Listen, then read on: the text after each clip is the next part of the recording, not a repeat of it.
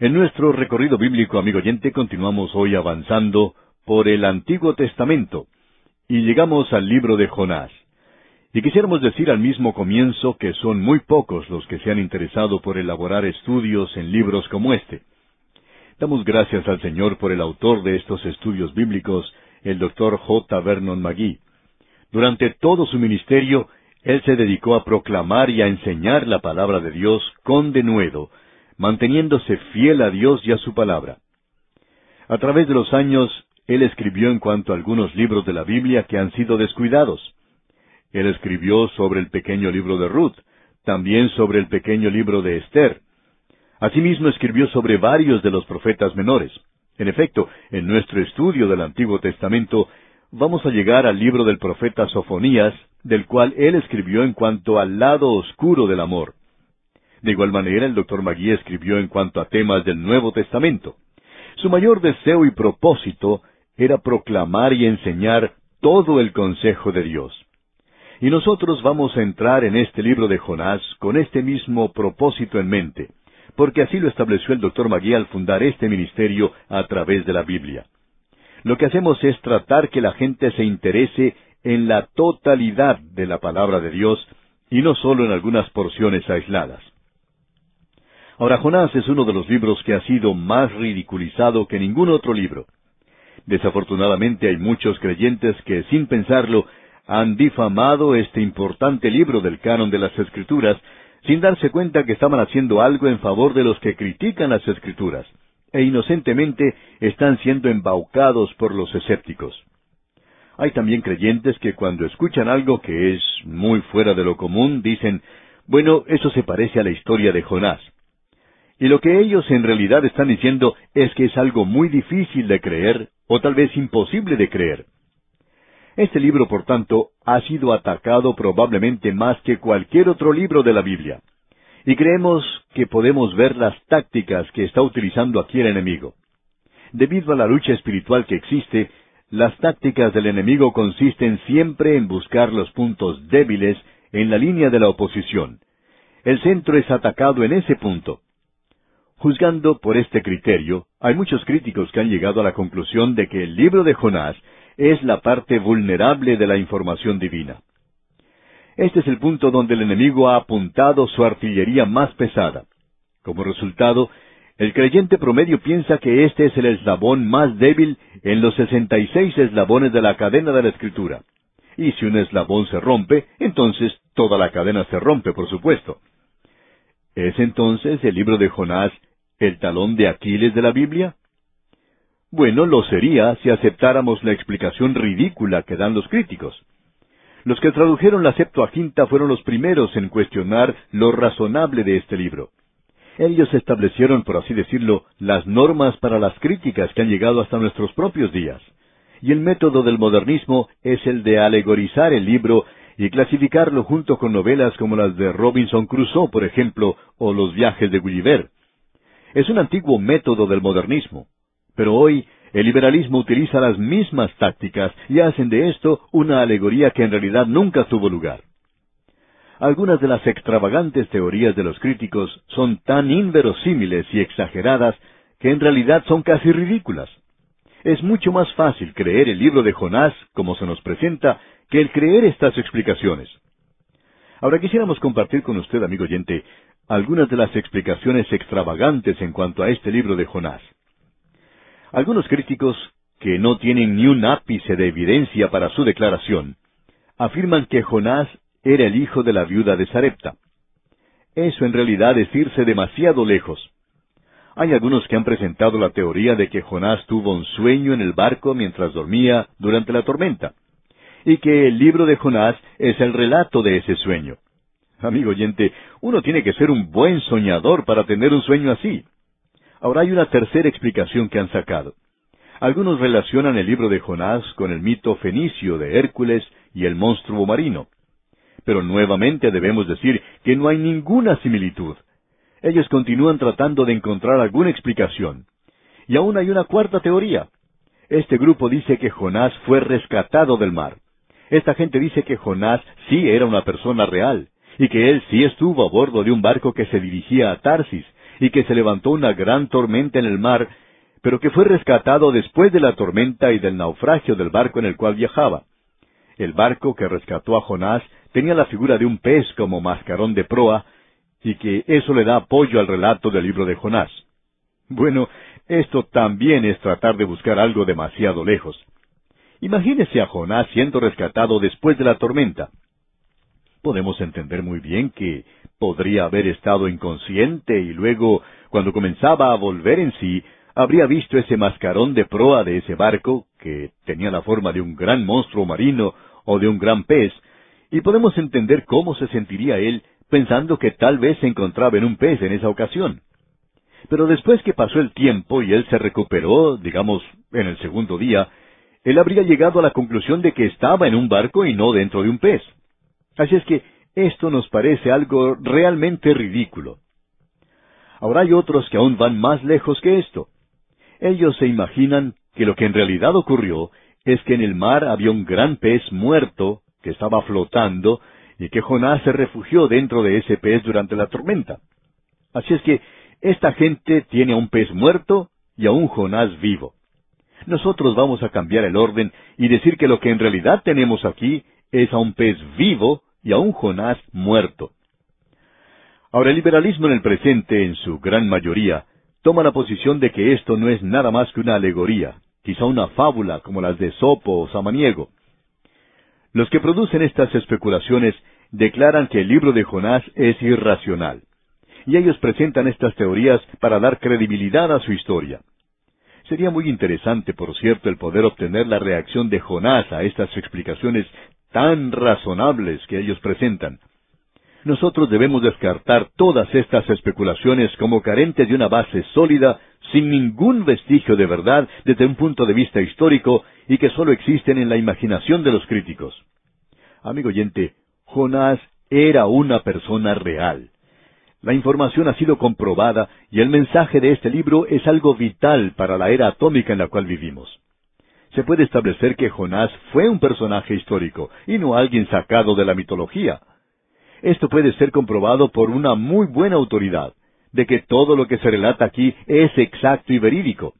Se puede demostrar que el mensaje del libro es altamente significativo para esta época tan crucial en la que vivimos.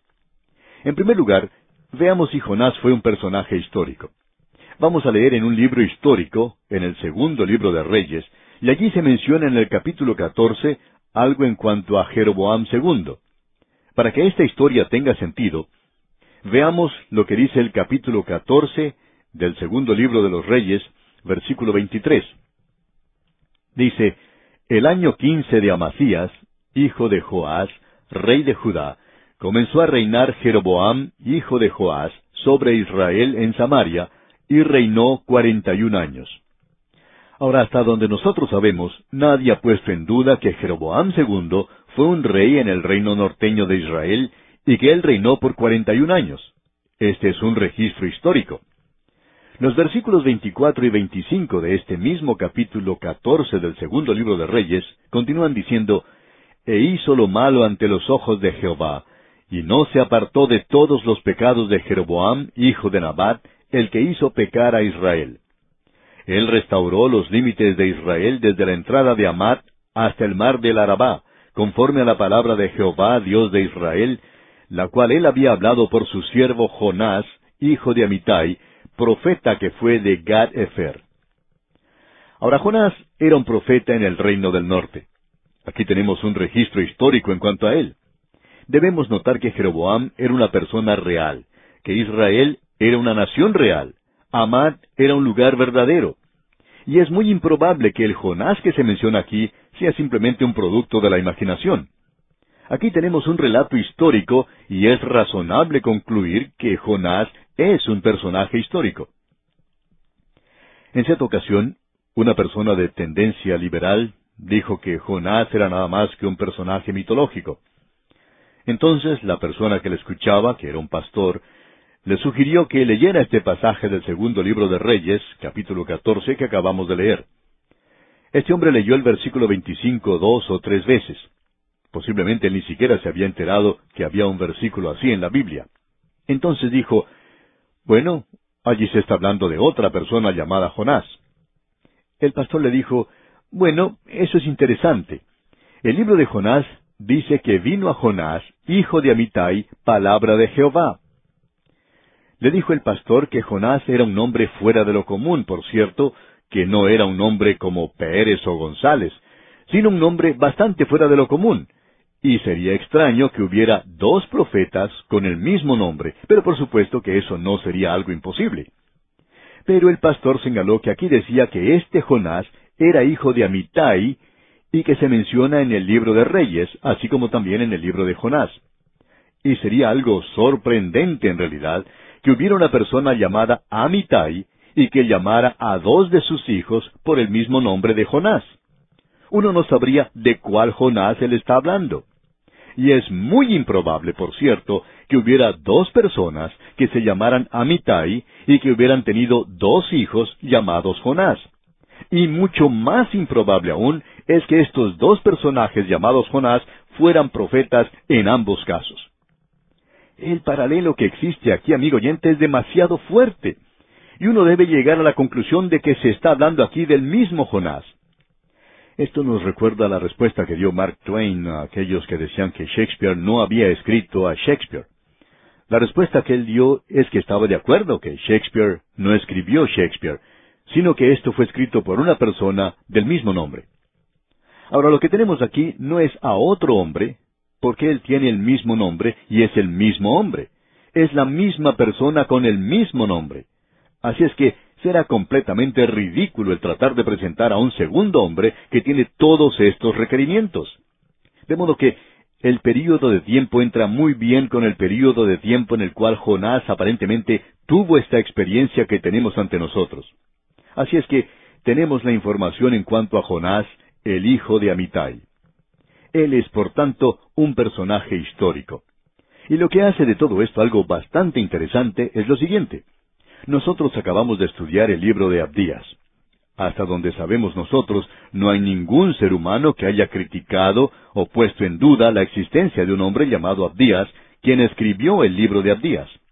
Sin embargo, no existe ninguna información histórica, ya sea en el Antiguo o en el Nuevo Testamento en cuanto a Abdías. Y estas personas le aceptan sin ninguna dificultad. Pero en el momento en que entramos al libro de Jonás, esta gente ya quiere rechazarle. ¿Por qué? Porque ellos quieren librarse de un milagro que se cita aquí y tratan de ir a cualquier extremo para poder sacarse ese milagro de encima. Y nosotros tenemos un informe histórico en el Antiguo Testamento del libro de Jonás. ¿Y qué podemos decir en cuanto al Nuevo Testamento? Quisiéramos que usted, amigo oyente, observe la autoridad más grande que haya existido. La autoridad más grande, según nuestra opinión, no es ningún otro, sino el mismo Señor Jesucristo. Él ha autenticado y le da autenticidad al carácter, al personaje histórico de Jonás y a la experiencia con el pez. Vamos a leer en primer lugar lo que nos dice allá el Evangelio según San Lucas capítulo once versículo treinta. Escuche usted. Porque así como Jonás fue señal a los ninivitas, también lo será el Hijo del Hombre a esta generación. Ahora, eso fue lo que dijo el Señor Jesucristo. Veamos ahora lo que dice el Evangelio según San Mateo, capítulo 12, versículos 39 al 41. Leamos.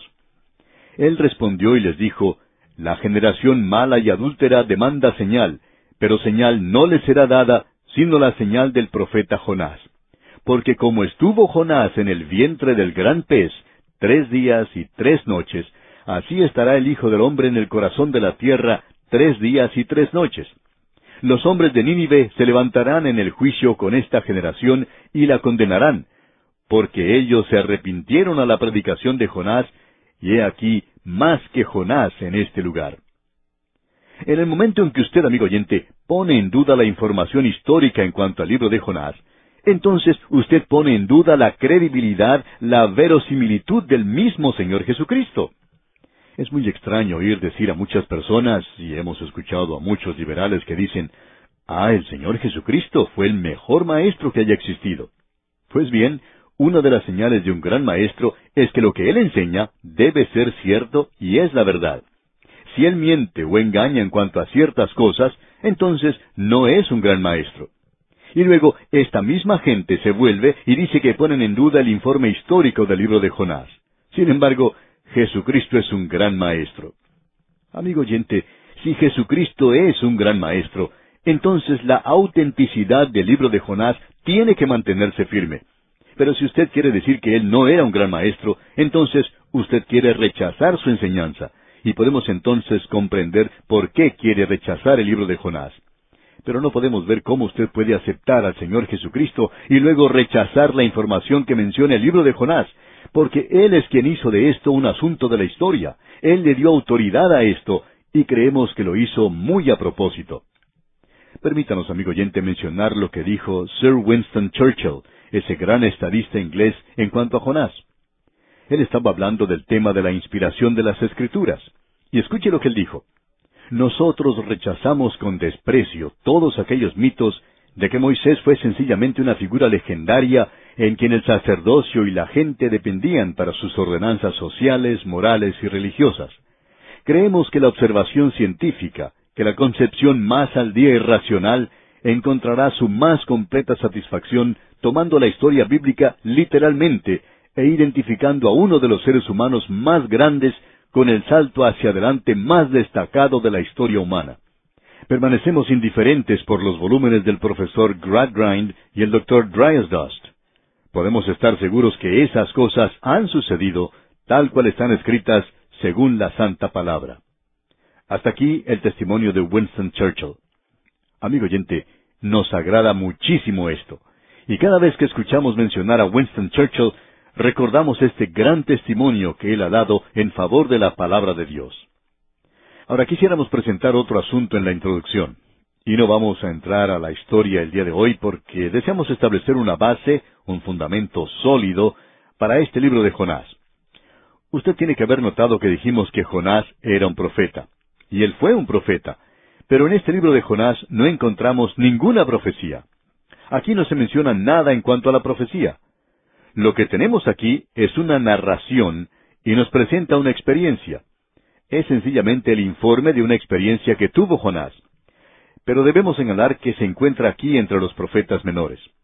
Ahora, ¿cuál es la explicación para esto? Bueno, la explicación es la siguiente, que Jonás, según creemos nosotros, es representante del pueblo que Dios va a preservar durante el período de la gran tribulación. Esta gente, los ciento cuarenta y cuatro mil sellados del libro del Apocalipsis, van a ser testigos ante el mundo. Encontramos que ellos serán preservados, serán guardados durante este período. Así es que vemos la misma cosa aquí en este libro, y la historia que tenemos en el libro de Jonás es algo realmente hermoso. Charles Reed, un autor y crítico literario, dijo, Jonás es la historia más hermosa que se haya escrito en tan breve espacio. Y nosotros vamos a tener que esperar hasta la próxima oportunidad, Dios mediante, para finalizar nuestra introducción. Mientras tanto, le sugerimos lea el primer capítulo de este libro del profeta Jonás, para estar así más familiarizado con su contenido y obtener de esta manera el mayor provecho posible. Volvemos hoy, amigo oyente, al libro de Jonás. Hemos presentado sencillamente asuntos de introducción en el programa anterior y en realidad observamos lo que decía el primer versículo. Veamos entonces lo que dicen los versículos uno y dos juntos del capítulo uno. Vino palabra de Jehová a Jonás, hijo de Amitai, diciendo, Levántate y ve a Nínive, aquella gran ciudad, y pregona contra ella, porque ha subido su maldad delante de mí. Ahora, antes de entrar al texto, quisiéramos continuar con este asunto de la introducción que consideramos de suma importancia para poder comprender bien este libro. En la oportunidad anterior mencionamos el hecho de que el libro de Jonás es algo realmente poco común. Se encuentra entre los profetas menores, y Jonás era un profeta, pero este libro no presenta ninguna profecía. Es más bien un relato personal de un hecho de importancia en la vida de Jonás. Como narrador, él nos cuenta en este pequeño libro su experiencia, y aquí encontramos un gran mensaje. Creemos que el mensaje que es evidente aquí, de parte del Antiguo Testamento, es el hecho de que aquí tenemos en miniatura un cuadro de la nación de Israel en el período de la gran tribulación, de cómo Dios preservará a su pueblo. Aquí también encontramos una maravillosa enseñanza, y ya vamos a tratar con eso más adelante, que concierne a la resurrección de Jesucristo Porque aquí tenemos un cuadro en realidad profético en cuanto a la resurrección del Señor, y el Señor Jesucristo dijo eso él mismo. Jonás fue una señal para los ninivitas, el Señor lo sería para su generación, y eso sería en su resurrección de entre los muertos. Por tanto, el libro de Jonás no es un cuento, no es una historia en cuanto a un pez nada más, lo que en realidad molesta al mundo negativo. Esa gente quiere demostrar cuán imposible es creer esto. Amigo oyente, ese no es el problema. El problema es que este es un cuadro de un hombre que fue levantado de entre los muertos y de un trono que está allá en el cielo, y en el medio del trono está un cordero que ha sido inmolado, y ese cordero es un cordero que ha resucitado. Y este mundo que rechaza a Cristo clamará algún día, caed sobre nosotros y escondednos del rostro de aquel que está sentado en el trono y de la ira del cordero. Amigo oyente, usted puede apreciar que como un cordero, Él murió. Como un cordero, Él resucitó de entre los muertos, y como un cordero, Él ascendió al cielo y el cuadro de Él en el presente es el de un cordero en el cielo. Él es el sacrificio y el sacrificado. Él es el sacrificio y el sacerdote, y por tanto, Él es el pastor y el cordero. ¿Qué cuadro es este de Él? Ahora, el punto más sobresaliente que queremos mantener delante de nosotros al entrar en esta historia del libro de Jonás es el siguiente. Debemos recordar que el pez no es el héroe en esta historia. Tampoco es el villano, el canalla de la historia. En realidad debemos recalcar que este libro no es ni siquiera en cuanto a un pez, aunque el pez llega a ser algo importante en el libro de Jonás. Debemos decir que la dificultad principal es el de guardar una perspectiva correcta en este libro. El pez no es otra cosa sino un adorno y un embellecimiento de la historia. Cuando se hace una representación en un teatro, siempre hay ciertos accesorios y ciertas escenas. Pues bien, no hace ninguna diferencia a la obra si ésta tiene como telón de fondo algo rojo o algo azul o algo negro o blanco. La diferencia que pueda representar es algo que no tiene mucha importancia. Por tanto, debemos decir que el pez se encuentra entre los accesorios, no ocupa el camerino de la estrella de esta representación, digamos de paso. Ahora es necesario saber distinguir entre lo que el doctor G. Campbell Morgan llama lo esencial y lo incidental de cualquier libro en la Biblia. Lo incidental aquí es el pez, la carabaza, el viento, el bote y la ciudad de Nínive. Pero lo esencial aquí es Jehová y Jonás. Y aunque parezca raro, Dios y el hombre. Y de esto es que trata este libro. Los eruditos conservadores han ubicado la escritura de este libro alrededor del año 745 a.C. El incidente que se menciona aquí tuvo lugar alrededor de esa época. Algunos lo colocan tan temprano como el año 860 antes de Cristo, pero según nuestro juicio, esto tuvo lugar entre los años 800 y 750 antes de Cristo. Los estudiantes de la historia pueden reconocer este período como la época cuando Nínive se encontraba en su apogeo, cuando la nación asiria era un gran poder mundial en aquel día y fue destruida alrededor del año 606 antes de Cristo, y para la época de Aarotecus, el historiador griego de la ciudad de Nimrod, ya había cesado de existir. Y cuando Zenobia pasó por la ciudad, notó que estaba desierta ya, pero él testificó que aún estaban en pie sus muros. Ahora estos muros eran de unos cincuenta metros de altura, y los historiadores ahora estiman que eran sólo de treinta y cinco metros de altura y trece metros de ancho. Nínive, como vamos a ver, era una gran ciudad, y se nos dice mucho aquí en este libro de Jonás. Ahora hay dos formas de enfocar nuestro estudio en el libro de Jonás, y una de estas formas es la más popular y la que es seguida por la mayoría de los comentaristas bíblicos, y es el notar el sorprendente parecido que existe entre Jonás y el apóstol Pablo. El apóstol Pablo y Jonás eran ambos misioneros hacia los gentiles. Ambos sufrieron naufragio. Ambos fueron testigos a los marineros a bordo del barco, y ambos fueron usados para librar de la muerte a esos marineros. Hay otras comparaciones sorprendentes que pueden dar un estudio de esto, pero nosotros no lo vamos a hacer.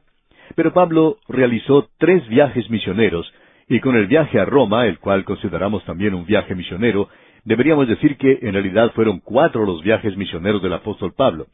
Y los cuatro capítulos del libro de Jonás permiten dividirlo en cuatro viajes misioneros de Jonás. El primer viaje, por supuesto, fue cuando él fue a parar dentro del pez. El segundo fue a tierra seca, el tercero fue a Nínive, y el cuarto le llevó a él al corazón de Dios. Y esta, amigo oyente, es una división muy buena y segura de este pequeño libro, pero en realidad nunca nos ha dejado satisfechos. Pensamos que hay mucho más aquí que eso. Y al hacer un bosquejo de este libro sin llegar a hacer comparaciones con el apóstol Pablo, es por cierto algo bastante difícil. Y creemos que hay más dificultades en bosquejar este pequeño libro de Jonás que con el libro de Apocalipsis. Ahora esto quizá le sorprenda a usted, amigo oyente, pero el libro de Apocalipsis es un libro matemático y mecánico. Se divide a sí mismo. Los liberales han dicho por demasiado tiempo, ya que este es un libro muy difícil, que nadie lo puede comprender. Bueno, tal vez el liberal no lo comprenda, pero opinamos que el Apocalipsis es uno de los libros más sencillos en realidad de la Biblia. Debemos permitir que Él diga lo que quiere decir. Ahora aquí tenemos otra forma de abordar este libro de Jonás que vamos a comenzar a estudiar, y la podemos explicar dando el siguiente ejemplo. Cuando uno va a una estación de ferrocarril o a un aeropuerto, puede comprobar que allí hay ciertos itinerarios que indican los horarios y el movimiento de los trenes o de los aviones. Hay tres cosas que son importantes. Ahora, la primera de ellas, que es importante, es la salida del tren o del avión. ¿A qué hora sale? y por supuesto el lugar de dónde va a salir. Eso también es importante porque uno tiene que saber cuál es ese lugar y localizar ese punto de partida para enterarse de la hora de salida. Luego usted tiene que buscar cuál es el lugar de destino del tren o del avión. Esto por lo general se da por número o por nombre, de manera que usted pueda abordar el tren o el avión correcto, y es importante hacer eso. Cuando la época de la aviación estaba en sus comienzos, el viajar de un lugar a otro en avión era un poco más difícil. A veces era muy fácil cometer errores y abordar el avión equivocado. Cierto hombre de negocios estaba viajando desde California a Nueva York, y en aquella época los aviones no volaban directamente, sino que tenían que hacer escalas. Y el avión en el cual este hombre viajaba hizo escala en la ciudad de Chicago. Así es que él descendió del avión que lo había traído de California y subió luego a un avión que él pensaba lo llevaría hasta Nueva York pero luego descubrió que estaba regresando una vez más a California. No creemos que esto pueda suceder en el presente porque hay mucha más organización y más cuidado en esto, pero sí es importante que uno obtenga la hora de salida, el lugar de destino y la hora de llegada. Eso es importante porque puede que alguien lo esté esperando a uno en el lugar de destino. Ahora, cuando usted observe el libro de Jonás de esta manera, puede darse cuenta que aquí se tiene también un itinerario. En el capítulo uno, Jonás sale de Israel. Evidentemente él había salido de la ciudad donde vivía. Él parte de ese lugar. Su destino es Nínive. Pero él llega al pez. En el capítulo dos tenemos que él sale del pez. Su destino todavía es Nínive. Pero él llega a tierra seca. En el capítulo tres vemos que él sale de la tierra seca, su destino sigue siendo Nínive, y él llega allí a esa ciudad. Él se demoró tres capítulos para hacerlo y tuvo que hacer el viaje dentro de un pez, pero logró llegar al fin. Ahora el capítulo cuatro es otro capítulo muy destacado. Él parte de Nínive. Su destino es una calabaza o un lugar fuera de la ciudad de Nínive. Él llega al corazón de Dios, un lugar maravilloso donde cualquier persona puede llegar. Y quisiéramos, amigo oyente, que usted tome nota que el libro de Jonás es mejor mirarlo desde ese punto de vista para que cuando entremos al capítulo uno notemos que él va saliendo de Israel. Nuestro destino será Nínive, y Jonás llegará en el pez. Ahora, antes de entrar a los detalles de este libro, debemos mencionar otro asunto de introducción. La brevedad del libro de Jonás lleva a cualquier lector casual a la conclusión de que aquí no hay nada de significancia en particular, con excepción de la diatriba en cuanto a la ballena que se tragó a Jonás. Por supuesto, debemos decir que no era una ballena, puede que haya sido, pero no creemos que eso sea así. Este fue un pez especial preparado para esta ocasión. Como quiera que sea, el pequeño libro de Jonás tiene cuatro capítulos, y son capítulos muy breves, y es un poco más del doble del libro de Abdías, el cual es el libro más corto en la Biblia. Ahora el libro de Jonás es muy breve, y por esa razón tenemos la tendencia de pasarlo desapercibido. Amigo oyente, usted ha notado cada uno de estos pequeños libros y se dará cuenta que no se les puede llamar profetas menores. Cada uno de ellos es como una pequeña bomba atómica, cargada de poder y potencia, y con un programa de Dios. Ahora existen seis temas significativos que se sugieren y desarrollan en este libro de Jonás, lo cual hace de este libro algo muy relevante para nosotros en el presente. Vamos a tratar cada uno de estos al avanzar en nuestro estudio. Por ahora solo queremos mencionarlos. Número uno, este es un libro del Antiguo Testamento que presenta la resurrección. Esto es lo que queremos decir. Todas las grandes doctrinas de la fe cristiana se presentan en ciertos libros del Antiguo Testamento y esto nos da ilustraciones. Por ejemplo, el libro de Éxodo presenta la redención, la liberación del pecado para el pecador que va a Cristo, y eso es ilustrado allí. En el pequeño libro de Ruth tenemos el romance de la redención. Aquí tenemos el lado de amor de la redención. En el libro de Esther, pues tenemos el romance de la providencia. Y en el libro de Job, como ya hemos visto, tenemos algo diferente y creemos que se nos enseña el arrepentimiento. Y usted puede recorrer toda la escritura y encontrar que las grandes doctrinas de nuestra fe son ilustradas por un libro en el Antiguo Testamento. Ahora, el pequeño libro de Jonás nos ilustra la resurrección, y esto enseña la resurrección del Señor Jesucristo. Y si no fuera así, es decir, si no enseñara esa gran doctrina de la resurrección, entonces la doctrina más importante de la fe cristiana no estaría ilustrada por algún libro del Antiguo Testamento. Y solo por esa razón nosotros diríamos que este es un libro de suma importancia. Ahora este pequeño libro también enseña que la salvación no es por medio de las obras, es por la fe que le lleva al arrepentimiento. Este pequeño libro se lee por los judíos ortodoxos en el gran día del perdón, el Yom Kippur. Amigo oyente, el camino hacia Dios no es por medio de obras de justicia que nosotros hayamos hecho, sino por medio de la sangre de un sacrificio sustitutivo provisto por la ley.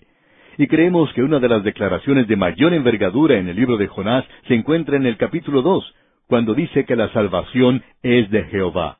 Él es el autor de la salvación. Él es quien edificó ese gran edificio de nuestra salvación. Él es el arquitecto. Encontramos entonces un tercer gran propósito en este libro, y este es el propósito de Dios de que la gracia no vaya a ser frustrada. Jonás se negó a ir a Nínive, pero Dios iba a enviar el mensaje a Nínive de todas maneras. Lo interesante en este caso en particular es que Jonás va a ser un testigo de Dios en Nínive. Él no sabía que iba a ese lugar, pero lo hizo. La cuarta gran verdad que encontramos aquí es que Dios no nos va a dejar de lado debido a nuestra infidelidad. Amigo oyente, hay muchos jugadores sentados alrededor del campo de juego. Quizá haya más sentados alrededor del campo de juego que jugando en el partido. Y estos suplentes solamente son llamados cuando el que dirige el equipo piensa que pueden contribuir al encuentro. Si usted y yo, amigo oyente, somos infieles, Dios nos puede hacer sentar, pero aún tenemos nuestro uniforme, y Él no nos va a echar a un lado. En cualquier momento en que nosotros queramos regresar a ese encuentro de la vida para Él, Él permitirá que nosotros lo hagamos. Eso es lo que nos enseña este pequeño libro de Jonás. Tenemos luego una quinta gran verdad, y es que Dios es bueno y misericordioso. Y vamos a ver cuán maravilloso es nuestro Dios. La sexta y última gran verdad es un versículo que podemos escribir en la primera página del libro de Jonás proviene de la epístola del apóstol Pablo a los Romanos capítulo tres, versículo 29, donde dice, ciertamente también Dios de los gentiles. Amigo oyente, cuando Dios escogió a Abraham, Él le dijo a los gentiles, yo voy a tener que dejarlos a ustedes por algún corto tiempo a causa del pecado que ha entrado a la familia humana, pero yo voy a preparar salvación para ustedes a través de un hombre y una nación y yo traeré al Redentor, el Salvador, al mundo. Y ahora Dios tiene una salvación para la humanidad. El apóstol Pablo dice en su epístola a los Romanos capítulo tres versículo 29, ¿Es Dios solamente Dios de los judíos? ¿No es también Dios de los gentiles? Ciertamente también de los gentiles. Pues bien, el libro de Jonás revela que aún en el Antiguo Testamento Dios no se olvidó de los gentiles. Porque si él estaba dispuesto a salvar a una mujer como Raab la ramera y a una nación brutal y cruel como los asirios, los habitantes de Nínive, su capital, debemos decir, amigo oyente, que Dios se ha dedicado a este asunto de salvar, y Él, por cierto, quiere salvarnos a nosotros también. Y estos son los seis grandes temas que se tratan aquí en este pequeño libro de Jonás. Vamos a traer cada uno de ellos cuando lleguemos a ellos, por supuesto, en este libro.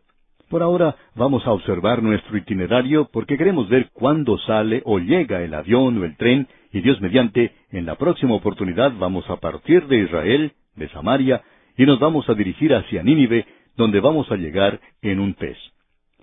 Nos detenemos aquí por hoy porque nuestro tiempo ha concluido por este día. Retornaremos, Dios mediante, en nuestro próximo programa para entrar de lleno en este estudio del libro del profeta Jonás. Y confiamos que usted, amigo oyente, lea todo este primer capítulo para estar así más familiarizado con su contenido.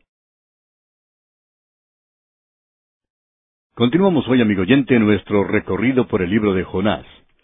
Y para comenzar hoy nuestro estudio vamos a leer los primeros dos versículos en este libro de Jonás, en el capítulo uno.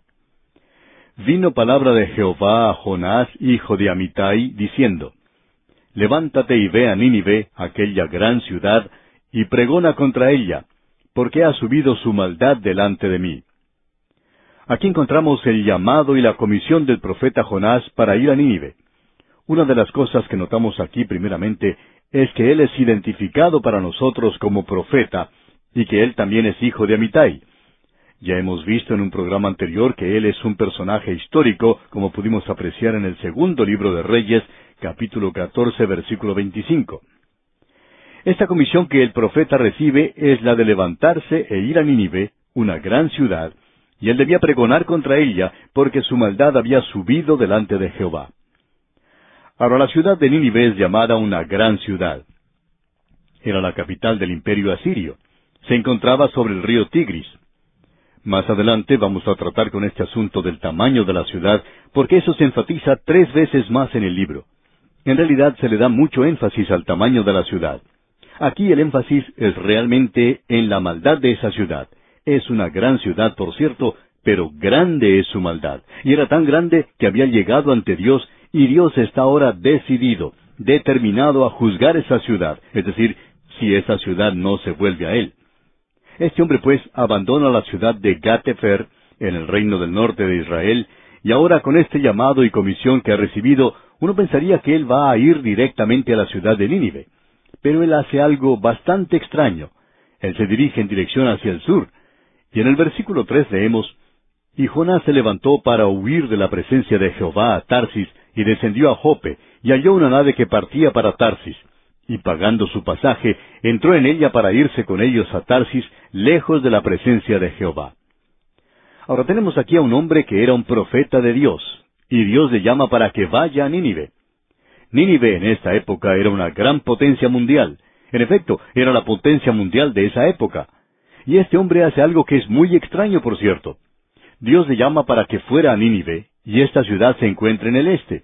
Uno tendría que dirigirse hacia el oriente para ir a esa ciudad, pero en lugar de ir en esa dirección, él va hacia Jope, compra un pasaje en el primer barco que sale hacia Tarsis. Tarsis se encuentra en la costa sur de España, esa era una ciudad que había sido fundada por los fenicios. Ahora los fenicios eran una nación de navegantes de aquel día, y ellos habían fundado gran cantidad de ciudades a lo largo del Mediterráneo, en la costa norte de África, por ejemplo, y a lo largo de la costa sur de España. Esta gente había llegado hasta Gran Bretaña. Ellos fueron los que le dieron a esa zona su nombre. Inglaterra quiere decir la tierra del estaño, y ellos iban allí a obtener estaño. Así es que esta era una ciudad fundada por los fenicios y era el punto de partida para el occidente. Tenemos ahora ante nosotros lo que consideramos un problema mayor que el de Jonás en el gran pez. En realidad, no creemos que vamos a tener algún problema con esto, pero vamos a tener aquí un problema con Jonás. El problema con Jonás no es el del gran pez, es Jonás mismo. Dios le dijo a él que fuera a Nínive. Sin embargo, él va y saca un pasaje en una nave que se dirige a Tarsis. Dios le dijo a él que fuera hacia el oriente y él se va para el occidente. Amigo oyente, lo que Jonás ha decidido es no obedecer a Dios, sino irse para otro lado. Y es lógico entonces hacerse la pregunta, ¿por qué hizo eso? Y hay varias explicaciones para eso y quisiéramos mencionarlas. En primer lugar, diremos que este hombre Jonás revela que él aborrecía a los de Nínive. Él no quería que ellos fueran salvos.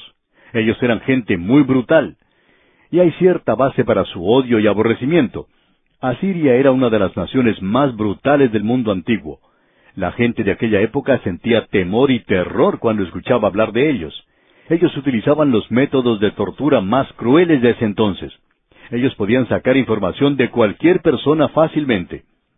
Una de las cosas que ellos hacían y de las cuales oímos hablar en el presente, ninguno de nosotros ha presenciado eso, es que ellos sacaban a un hombre, por ejemplo, al desierto, en las arenas del desierto, y lo enterraban allí hasta el cuello. Nada sobresalía, sino solo su cabeza. Ellos colocaban una correa de cuero en su lengua y lo dejaban allí para que muriera, mientras el sol candente lo abrazaba sin misericordia. Se dice que la persona tratada así en esa forma enloquecía antes de morir. Esa pues era una de las cosas tan simpáticas que hacían los asirios. Ellos actuaban de manera muy fuera de lo común, por cierto. Una de las razones por la cual los babilonios pudieron apoderarse de ellos fue debido a la lentitud de la marcha de los asirios. Ellos llevaban a sus familiares con ellos. Ellos no tenían mucho orden en sus ejércitos. Eran nada más que una chusma, una muchedumbre que avanzaba sin orden alguno. Y ellos avanzaban mientras era fácil ver. El desorden de ellos era algo que militaba contra ellos. Pero cuando llegaban a alguna ciudad o algún villorrio o gente en cualquier parte, ellos eran tan temidos y causaban tanto pavor porque se dice que en algunas ocasiones una ciudad o un pueblo entero cometía suicidio antes que caer en las manos de gente tan brutal como los asirios. Así es que usted puede apreciar que esa gente no era muy apreciada a través de esa zona. También notamos que en esta época en particular ellos estaban llevando a cabo ataques contra el reino del norte de Israel. Ahora, durante mucho tiempo, Siria luchaba contra el reino del norte. Ellos finalmente se unieron en una alianza en el norte, y hacia el oriente de ellos se levantó entonces Asiria y Asiria finalmente se apoderó de ambas naciones, es decir, tanto de Siria como de Israel, y los llevó a la cautividad. Al comienzo, cuando ellos se preparaban para apoderarse de una nación, llegaban y llevaban a cabo un ataque de sorpresa contra la ciudad, y se llevaban cautivas a las mujeres, y luego asesinaban brutalmente a los hombres y a los niños. Ahora no sabemos esto con certeza, pero es muy fácil imaginar que en la ciudad de Jonás, en Gat-Efer, Alguna vez se había sentido la presencia de los asirios. Probablemente habían llegado hasta su propio hogar. Quizá él pudo haber visto cómo eran asesinados cruelmente su padre y su madre. O quizá él pudo ver cómo los asirios abusaron y violaron a su propia hermana. Pero lo que sí sabemos es que Jonás aborrecía a los asirios. Él no quería que ellos fuesen salvos. Por tanto, él sale y se va en la dirección opuesta. Él no va a llevar ese mensaje de salvación. Ahora observemos la segunda razón. Y alguien quizá nos va a decir que el mensaje de Jonás no era de salvación, sino un mensaje de juicio. Bueno, eso es cierto. Así era el mensaje. Pero amigo oyente, ese hombre Jonás conocía a Dios. Cierta persona de tendencia liberal no aceptaba la veracidad del libro de Jonás. Sencillamente pensaba que Jonás había escrito ese libro y que era nada más que una historia que él había escrito.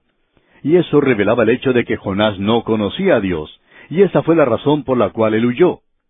Amigo oyente, lo opuesto es cierto. Fue porque Jonás conocía a Dios que él se dirigió en dirección opuesta. Él sabía que si él iba con un mensaje de juicio y la gente de Nínive se volvía a Dios en arrepentimiento, lo que ellos por cierto hicieron, él sabía que si ellos se volvían a Dios, Dios no los castigaría. Dios salvaría esa ciudad. Por tanto, Jonás no quería que esa ciudad fuese salva. Eso era algo que él no apreciaba. Y aquí tenemos a un hombre que se dirige en la dirección opuesta porque él no quiere que esta ciudad sea salva. Vamos a hablar de esto más adelante. Notemos ahora la tercera razón. ¿Por qué fue este hombre en la dirección opuesta? Bueno, él es en todo sentido un profeta desobediente a Dios. No hay ninguna duda en cuanto a eso. Él está fuera de la voluntad de Dios, y en tal estado él es muy similar al hijo pródigo. El hijo pródigo huyó de su propio hogar. Él no quería vivir bajo la voluntad de su padre. Así es que se va a vivir a una ciudad alejada. Y Jonás aquí está fuera de la voluntad de Dios. Un profeta que en realidad no estaba andando con Dios. Y vamos a ver en el último capítulo de este libro que Dios trata con este problema de Jonás y cómo Dios le trae nuevamente a caminar junto con él. Es por eso que pensamos que esta es una buena razón, una razón legítima por la cual él va en la dirección opuesta. Vamos ahora a mencionar la última razón. Quizá usted no haya notado esto, pero ¿se ha fijado usted que Dios nunca usa a los profetas para llevar un mensaje a las naciones de alrededor? Es cierto que Jeremías fue enviado a Babilonia, pero Dios no envió mensajes a las naciones de alrededor. Dios nunca envió sus mensajeros como misioneros en el Antiguo Testamento. El método que Dios utilizó en el Antiguo Testamento es en realidad un método opuesto al que se utiliza hoy. Debemos comprender que Israel era un pueblo que debía servir y adorar a Dios en una nación que estaba en la encrucijada de este mundo, donde se encontraban tres continentes, y eso, por supuesto, es en esa zona allí que une a Europa, Asia y África. Y en aquella época, las naciones que no viajaban por agua tomaban una ruta a través de la tierra de Israel. Así es que Dios tomó a esta gente, les colocó allí en esa encrucijada, y después hizo que ellos construyeran un templo para adorarle. Y ellos allí debían testificar para Dios, sirviéndole, o diríamos, mirando hacia adentro. Ellos debían mirar hacia adentro, ellos debían efectuar una mirada interior. La invitación era, venid, vamos a la casa de Jehová y adorémosle. Y en aquel día ellos testificaban sirviendo a Dios en ese cruce de caminos del mundo, y el mundo venía a él. Ahora alguien quizá diga que no sabía eso, pero así fue, amigo oyente. La reina de Saba, por ejemplo, fue a ese lugar desde una región muy apartada, por cierto. Se nos da solamente un ejemplo de eso. Al fin y al cabo, en el Nuevo Testamento tenemos uno de Cam, uno del hijo de Jafet y uno del hijo de Sem que se convirtió. Y se presenta esto en el Nuevo Testamento. Tenemos al eunuco etíope, a Saulo de Tarso, al centurión, ese es el centurión romano. Esto no son otra cosa sino ejemplos pero hubo literalmente miles y más tarde millones que fueron llevados a los pies de Cristo. Pero en el libro de los Hechos de los Apóstoles tenemos estos tres ejemplos nada más. En el Antiguo Testamento se nos da solamente un ejemplo y es el de la reina de Saba. Y ella llegó allí procedente de una región muy apartada. ¿Por qué? Porque ella había oído decir algo, y ella había oído de cómo ellos adoraban. Así es que ella viaja allí y allí encuentra un altar para los pecadores, y eso fue lo que le llevó a ella a un conocimiento de la salvación de Dios. Si usted lee el relato histórico, puede encontrar que ella no fue la única que vino, sino que los reyes de la tierra iban a oír la sabiduría de Salomón. Así es que durante ese período, aunque es un período muy breve por cierto, ellos testificaron al mundo entero, pero ellos no testificaron saliendo como misioneros, sino que el mundo iba a donde ellos estaban. Y esto es lo opuesto para nosotros hoy. Fue algo realmente sorprendente cuando el Señor Jesucristo les dijo a los doce apóstoles, cada uno de ellos un israelita que había crecido escuchando las enseñanzas del Antiguo Testamento, el Señor les dijo, Ir por todo el mundo y predicad el Evangelio. Nos imaginamos que ellos se mirarían unos a otros y quizá dijeron, bueno, eso es algo completamente nuevo. Nosotros no sabíamos que las cosas podían hacerse de esa manera. Y Él les dijo a ellos, en lugar de venid a Jerusalén, comiencen en Jerusalén y luego ir hasta lo último de la tierra, a Judea, a Samaria y a lo último de la tierra. Ese es el método para hoy. Y ese es el problema que nosotros podríamos criticar a Israel por haber fracasado. Pero la iglesia de hoy construye un edificio en la esquina y espera que la gente, que el mundo, venga a nosotros. Pero nosotros, amigo oyente, debemos ir al mundo. Esa es la razón por la cual estamos presentando este mensaje por radio hoy estamos tratando de salir y esparcir la palabra de Dios. Creemos que ese es el método de Dios para el presente, pero ese no era el método en los días de Jonás. Jonás, pues, se sorprendió mucho cuando Dios le dijo, levántate y ve a Nínive. Pensamos que Jonás se puso a discutir con el Señor de la misma manera en que lo hizo Simón Pedro. Creemos que él era esa clase de persona. Ese libro nos revela eso. Él probablemente dijo, un momento, por favor, tú nunca enviaste a Elías a Egipto, tú nunca enviaste a Elías a la India. ¿Por qué me estás pidiendo a mí que haga algo que nunca fue solicitado a ningún profeta antes? Y tenemos mucha simpatía por Jonás. Él se vio un poco sorprendido de que Dios le pidiera que hiciera algo de esa manera. Ese no era el método de Dios. Pero este libro nos revela que Él es el Dios de los gentiles. El apóstol Pablo nos presenta esto de una manera muy clara en algo que vimos en nuestro programa anterior, allá en su epístola a los Romanos, capítulo tres, versículo 29, donde dice, ¿Es Dios solamente Dios de los judíos? ¿No es también Dios de los gentiles? Ciertamente también de los gentiles. Y Jonás hubiera dicho un amén a esto, pero no en este instante, sino más tarde cuando él descubrió que Dios quería salvar a los gentiles. Así es que hemos visto en estos primeros dos versículos de Jonás lo siguiente. Leamos los versículos uno y dos otra vez. vino palabra de Jehová a Jonás, hijo de Amitai, diciendo, Levántate y ve a Nínive, aquella gran ciudad, y pregona contra ella, porque ha subido su maldad delante de mí. Pero ahora tenemos esta declaración bastante extraña en el versículo tres. Y Jonás se levantó para huir de la presencia de Jehová a Tarsis, y descendió a Jope, y halló una nave que partía para Tarsis, y pagando su pasaje, entró en ella para irse con ellos a Tarsis, lejos de la presencia de Jehová. En nuestro próximo programa, Dios mediante, vamos a ver que él se fue a dormir en esa nave. Creemos que esto debería dar respuesta a muchas personas que están teniendo problemas y dificultades y que se preguntan si están haciendo la voluntad de Dios. Bueno, no podemos responderle si usted está o no está en la voluntad de Dios, pero podemos decirle esto, amigo oyente. El hecho de que usted esté teniendo dificultades no es una prueba de que usted esté fuera de la voluntad de Dios. Puede que sea una prueba de que está en la voluntad de Dios. Y si usted está pasando por una época cuando todo es muy fácil, cuando todo está saliendo a pedir de boca, estamos listos a decirle que si eso es todo lo que usted está usando para interpretar la voluntad de Dios para su vida, entonces usted está descansando en una caña cascada, y eso no lo va a sostener en un momento de crisis. De eso estamos seguros. El ejemplo aquí es Jonás. Aquí tenemos a un hombre viajando en la dirección opuesta a la cual Dios le dijo que viajara. Él está definitivamente fuera de la voluntad de Dios, y él se dirige hacia Jope, y cuando él llega allí, no hay ningún problema. Él compra su pasaje, sube a bordo de la nave, y cuando está allí se va a dormir. Todo sale a pedir de boca. Y pensamos que Jonás podría dar un testimonio de la clase que hemos escuchado tantas veces, y diría, Fui allí, me compré un pasaje, y me preguntaba si estaba o no en la voluntad de Dios. Él debería haber sabido que no lo estaba, pero hay muchos de nosotros que decimos eso. Nos preguntamos si estamos en la voluntad de Dios. Y Jonás continuaría diciendo, yo estaba allí en la fila para comprar el pasaje, y el hombre que estaba delante de mí, cuando llegó su turno de comprar su pasaje, el agente le dijo que ya no había más espacio.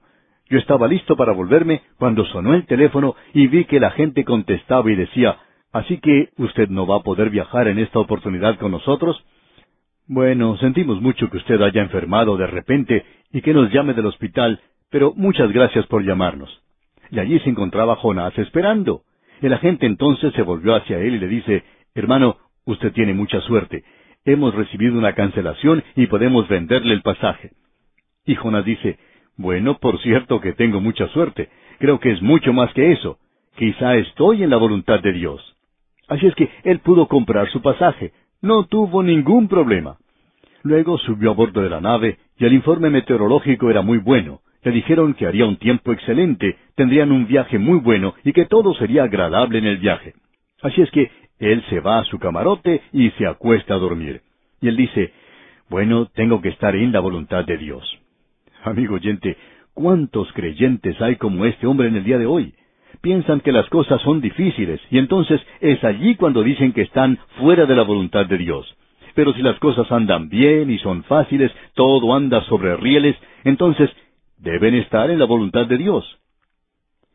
El autor de estos estudios bíblicos, el doctor J. Vernon McGee, relataba que en las oficinas centrales de A través de la Biblia, ellos habían aprendido una gran lección.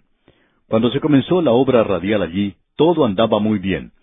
Probablemente no había nada que pudiera igualarse al crecimiento de la obra radial en cuanto a lo que ellos sabían. De una docena de emisoras que transmitían el programa, en tres años se llegó a trescientas emisoras, y eso es algo realmente sorprendente. Todo parecía andar maravillosamente y se recibían los fondos necesarios. De pronto se comenzó a tener dificultades. Se descubrió que había un déficit, y luego se presentó otra clase de problemas. Entonces comenzaron a hacerse preguntas y se preguntaban si estaban en la voluntad del Señor. Y eso debido a la forma en que marchaban las cosas.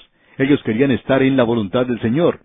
Y de pronto se acordaron de lo que decía este libro de Jonás. Es muy bueno tenerlo para poder hablar de esto.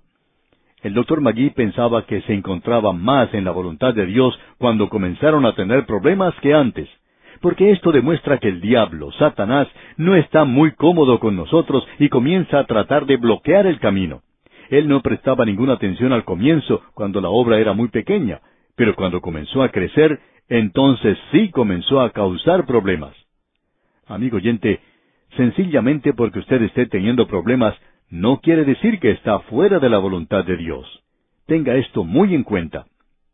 Y vamos a detenernos aquí para continuar Dios mediante en nuestro próximo estudio. Continuamos hoy, amigo oyente, nuestro recorrido por el libro de Jonás. Y nos encontramos considerando lo que dice el primer capítulo. Vamos a comenzar hoy con el versículo cuatro, pero había de repaso, usted recordará que este hombre Jonás había recibido un llamamiento de parte de Dios para que fuera a Nínive a presentar una advertencia a esa ciudad, porque la maldad era grande allí. Este hombre Jonás se levantó y después hizo algo bastante extraño. Él se dirigió en la dirección opuesta. Él fue a Jope, entró allí en un barco que salía hacia Tarsis, pagó su pasaje, subió al buque para ir con ellos a Tarsis, alejándose así de la presencia del Señor. Como pudimos ver en la oportunidad anterior, todo parecía andar bien y prometía ser un viaje muy agradable, porque todo había salido, como decimos, a pedir de boca. Ahora, cuando Jonás llegó a Jope, allí se encontraba una nave. Él tenía dinero para pagar su pasaje y él podía decir, como muchos de nosotros decimos en el presente, Ah, el Señor me proveyó el dinero y compré el pasaje y subí a bordo. Y alguien ha llamado a esto una ocurrencia fortuita de las circunstancias. Hay muchas personas que interpretan esto como siempre estar en la voluntad de Dios. Aparentemente, por el informe que tenemos, las circunstancias favorables no son siempre indicación de que Dios las está enviando a uno y de que esa es la forma en que Dios quiere que uno vaya. Nosotros, por ejemplo, conocemos a Jonás y sabemos que él se está dirigiendo en la dirección opuesta a la cual Dios quiere que vaya. Él tiene que cambiar de dirección y Dios utilizará un pez para hacerle cambiar de dirección. Ahora podemos notar aquí que los hombres de Dios a través de los siglos, tanto en la Biblia como fuera de ella, han sido hombres que han descubierto que el ir no es tan fácil. No siempre han sido las cosas muy propicias. Por el contrario, las cosas han sido bastante difíciles. A uno siempre le gusta leer historias misioneras, como la de los misioneros que fueron asesinados por los Aucas en las selvas del Ecuador. Esos hombres realmente sufrieron, y quizá habría sido muy fácil para ellos decir, yo creo que es la voluntad de Dios que demos media vuelta y regresemos a casa. También tenemos el ejemplo de muchos misioneros más que trataron de entrar a diferentes lugares llevando el Evangelio y tuvieron una desilusión tras otra. Tuvieron que superar obstáculos todos los días. Pero así es como Dios guía y como ya hemos visto antes, que otros experimentaron vituperios y azotes, y además de esto prisiones y cárceles.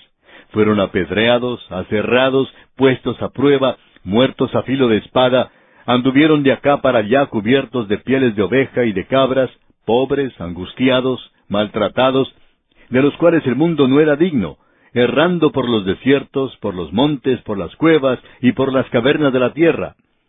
Eso lo podemos leer allá en el capítulo once de la Epístola a los Hebreos, versículos treinta y seis al treinta y ocho. Eso lo hemos visto antes y también hemos visto en la epístola a los Hebreos que algunos apagaron fuegos impetuosos, evitaron filo de espada, y eso por la fe. Otros, por la fe, fueron muertos a filo de espada.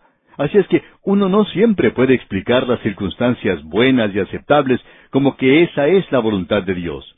Y las circunstancias que no son favorables como que eso significa que no es la voluntad de Dios. Ahora Jonás se encuentra a bordo de la nave y esta zarpa del puerto. Nos imaginamos que Jonás se encontraba en cubierta sonriente mientras veía el puerto y la costa que desaparecían en la distancia. Y probablemente él se dijo a sí mismo, Ah, este va a ser un viaje muy hermoso, por cierto. Pero vamos a ver que este hombre no va a encontrar las cosas tan fáciles como él cree. En el versículo cuatro de este capítulo uno de Jonás leemos, Pero Jehová hizo levantar un gran viento en el mar, y hubo en el mar una tempestad tan grande que se pensó que se partiría la nave. Ahora podemos ver que Dios estaba detrás de esa tormenta, y quisiéramos destacar esto al mismo comienzo, amigo oyente. Esta tormenta es algo sobrenatural, no es una tormenta natural. La tormenta en el mar de Galilea, usted recordará, aquella tormenta durante la cual el Señor Jesucristo estaba durmiendo en el barco, fue notada por esos hombres, y ellos sabían que iban a perecer. Ellos habían estado en ese mar antes y sabían que esa era una tormenta de la cual no podrían escapar. Pronto estarían en el fondo del mar, porque esa era una tormenta sobrenatural.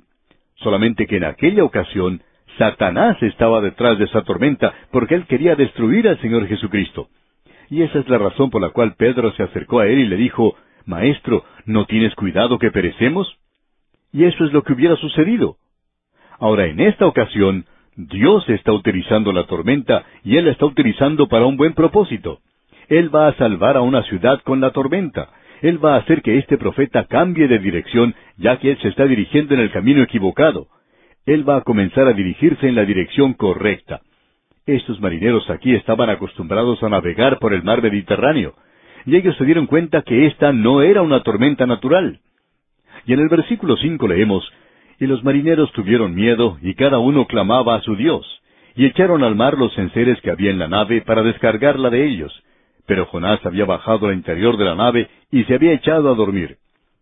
Debemos decir aquí que hemos llegado a un lugar en este libro de Jonás que contradice un punto de vista que teníamos antes, ya que teníamos el mismo punto de vista que tiene la demás gente. Hemos oído decir que si una persona sale de la voluntad de Dios y comienza a pecar, esta persona será atormentada con una conciencia que le molestará continuamente y va a vivir en una miseria completa. Bueno, ¿fue eso cierto con Jonás? Jonás está de manera muy definitiva fuera de la voluntad de Dios. Eso ya lo hemos comprobado dirigiéndose en la dirección opuesta, en realidad huyendo de la presencia de Dios.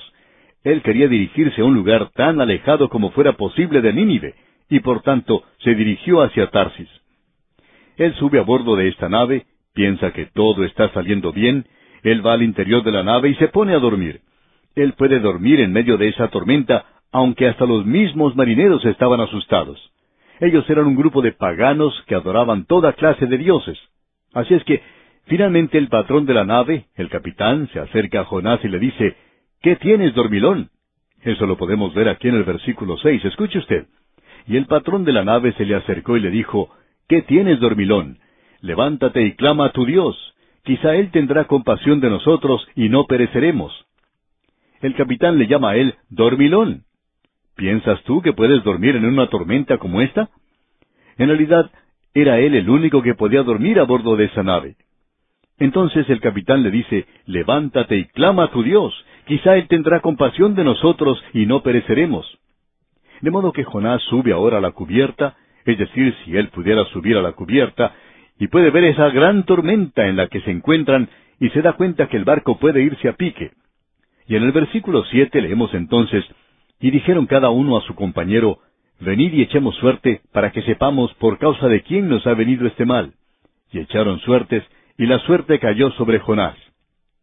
Ahora, amigo oyente, quisiéramos que usted escuche atentamente lo que vamos a decir, porque es muy importante, y necesitamos que usted nos dé toda su atención. Nosotros creemos que los juegos de azar son en realidad una terrible maldición. Opinamos que este método que se utiliza para recolectar fondos de parte de un gobierno finalmente llegará a corromper a la gente, será la corrupción de la nación y al final resultará ser algo más destructivo que constructivo. Ahora lo que estos hombres estaban haciendo aquí era algo supersticioso. Estaban echando suertes para que sepamos por causa de quién nos ha venido este mal. Y echaron suertes y la suerte cayó sobre Jonás. Ahora, aparentemente, Dios estaba utilizando esto. Esto no quiere decir que Dios apruebe eso para nada. No creemos que Samuel, por ejemplo, haya sido llamado de entre los muertos. No creemos que esa bruja pudiera haber hecho eso. No creemos que Satanás hubiera hecho eso tampoco. Solo Dios puede levantar a alguien de entre los muertos. Solamente Dios tiene el poder sobre la muerte y sobre la tumba. El Señor Jesucristo dijo que Él tenía las llaves, y no creemos que Él haya entregado eso a Satanás. Ahora lo que tenemos aquí es que esta gente echó suertes. ¿Y puede utilizar Dios algo así? Como ejemplo podemos citar lo que ocurrió a un pastor en una ocasión. A su iglesia asistía una señora que era creyente y su hijita que también era creyente. El padre o el jefe de la familia no era creyente y no quería tener nada que ver con las actividades de la iglesia. Él solamente asistía a la iglesia en ocasiones especiales como la Navidad o la Semana Santa. En una ocasión, cuando el pastor se dio cuenta que esta persona no creyente iba a asistir a la iglesia durante la Navidad, el pastor le dijo a la gente que se mostrara amigable y amable con él y que le saludara. Luego el comentario de este hombre fue que la gente de esa iglesia era demasiado amable y que a él no le gustaba eso. Bueno, más tarde, cuando él fue a la iglesia en Semana Santa, el pastor entonces le dijo a la gente que ya que a él no le gustaba que ellos se mostraran muy amigables, entonces que no fueran muchos los que le saludaran. Y el pastor mismo solamente le dio la mano al terminar el servicio. Y la opinión ahora de este hombre era que la gente allí era demasiado fría porque no le saludaba. O sea que era una de esas personas a quien no se puede complacer muy fácilmente. Pues bien, este hombre tenía un negocio y tenía varios empleados. Una secretaria en una ocasión le dijo que había ido a visitar a una divina y que ésta le había dicho que ella iba a morir repentinamente. Cuando ella le contó esta historia al dueño del negocio, él se rió junto con ella porque pensaban que era algo chistoso. Y luego esta secretaria prosiguió diciendo que la divina también le había dicho que el patrón, el jefe de ella, iba a morir también repentinamente. Y nuevamente se rieron de los comentarios de esa divina porque pensaron que era algo ridículo. Pues bien, dos días más tarde, cuando la secretaria se dirigía a su trabajo y bajaba del ómnibus, fue atropellada por un automóvil y murió casi en forma instantánea. Cuando este hombre se enteró de eso, se asustó tantísimo que esa misma noche fue a la casa del pastor y quería conversar con él. Él pensaba que iba a morir repentinamente como lo que le había sucedido a la secretaria. Él fue pues a la casa del pastor y expresó su temor al pastor, y éste le dijo, Bueno, puedo comprender cómo se siente usted, y creo que puedo ayudarle a quitar ese temor. La divina no tiene nada que ver con lo que ha sucedido. Ella no sabía lo que traía el futuro. Eso fue nada más que una de esas circunstancias extrañas de la vida, lo cual podemos llamar una coincidencia. No creo que eso quiera decir que usted va a morir. Y este hombre le respondió, Bueno, en todo caso yo quiero estar preparado. ¿Me puede explicar usted el plan de salvación? Y el pastor, por supuesto, enseguida le explicó allí mismo el plan de salvación para él cómo Dios había enviado a Cristo a este mundo para morir por nuestros pecados. Y ese hombre estaba listo esa misma noche, y allí aceptó a Cristo como su Salvador personal. Amigo oyente, Satanás quizá empujó demasiado a este hombre, porque él mismo fue responsable que él buscara la salvación y llegase a ser salvo esa misma noche. Hablando honradamente, debemos decir que Dios utiliza cosas como esas. Él dice que puede tomar la ira del hombre para alabarle, y él también puede tomar la superstición del hombre para alabarle.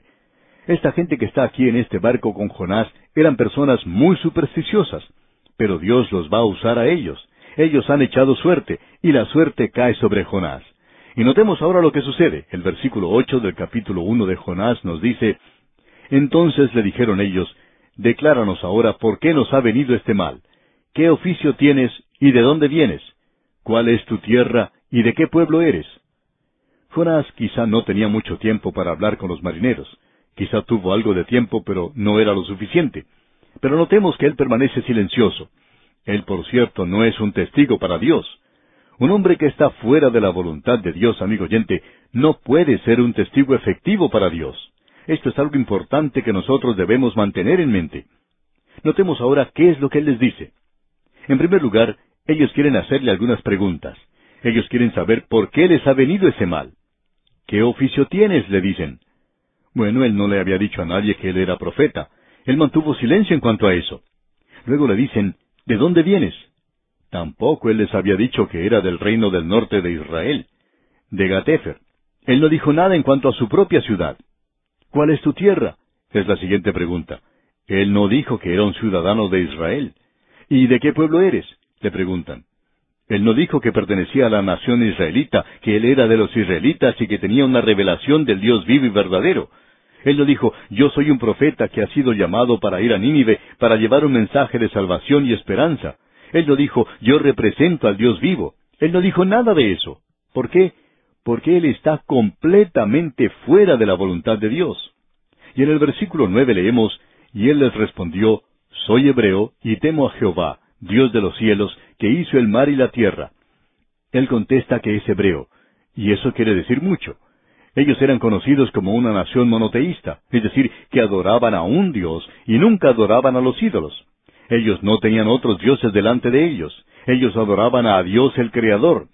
Y Él les dice a ellos, Soy hebreo y temo a Jehová, Dios de los cielos, que hizo el mar y la tierra. Este océano que está aquí y que está siendo sacudido por una tormenta, el Dios que yo adoro lo hizo. Él hizo el océano, también hizo la tierra. Bueno, esos hombres sabían algo en cuanto a Israel. Ellos eran paganos, no tenían ningún conocimiento del Dios vivo. Y se nos dice aquí en el versículo diez, y aquellos hombres temieron sobremanera y le dijeron, ¿por qué has hecho esto? Porque ellos sabían que huía de la presencia de Jehová, pues él se lo había declarado. Este hombre tenía una mala conciencia, aunque podía dormir con ella tranquilamente. Pero Jonás les había dicho, bueno, la razón por la cual estoy haciendo este viaje es que se trata de un viaje de placer. En realidad, yo tengo asuntos en Nínive, pero decidir no ir allá. Y estoy escapando, huyendo de Dios.